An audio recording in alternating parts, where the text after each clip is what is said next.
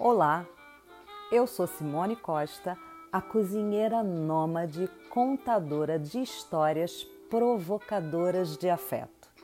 Seja muito bem-vindo, seja muito bem-vinda ao Organicamente, um lugar onde eu compartilho reflexões acerca do meu cotidiano de cozinheira nômade e mera mortal. Ora filosofando com filósofos, ora filosofando com as minhas panelas e especiarias.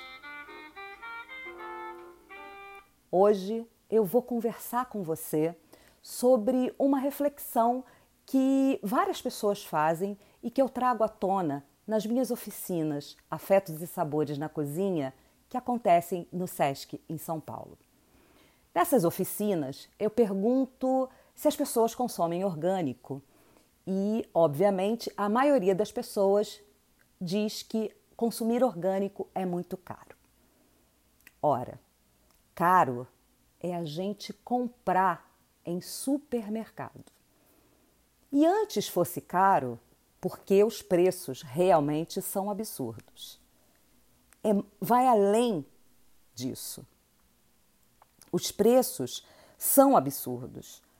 Mas caro mesmo, de verdade, é a gente se deixar ser tragado por uma infinidade de apelos, por um monte de embalagens coloridas que escondem veneno contando histórias de felicidade que nos convencem.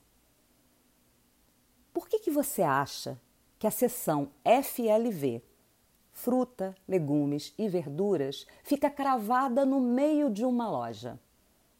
Essa é a configuração normal de um hipermercado.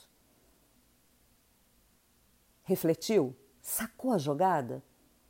Antes da gente escolher as bananas, os tomates e as tangerinas, a gente já tolou o carrinho de um sem fim de coisas totalmente desnecessárias e dispensáveis.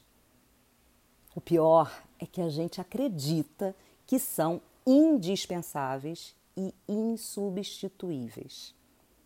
É, eu estou falando deles, dos processados e dos ultraprocessados. Mas tem uma forma da gente driblar esses apelos todos. É a gente preferindo e escolhendo as feiras, os mercados locais, municipais, estaduais, os empórios, os mercadinhos. Ainda dá para mapear na nossa região, no nosso bairro, projetos de hortas urbanas, projetos urbanos, vários outros projetos que dão voz e lugar a pequenos produtores. Tá, mas onde é que entram os orgânicos exatamente nessa história? Quando a gente se permite e quer de verdade mudar a nossa relação com a forma de consumo, escolher orgânicos não é mais uma opção passa a ser essencial, vital, é fundamental, é genuinamente orgânico. Tá, existe uma estrada a ser percorrida e não tem atalho, mas tem rota.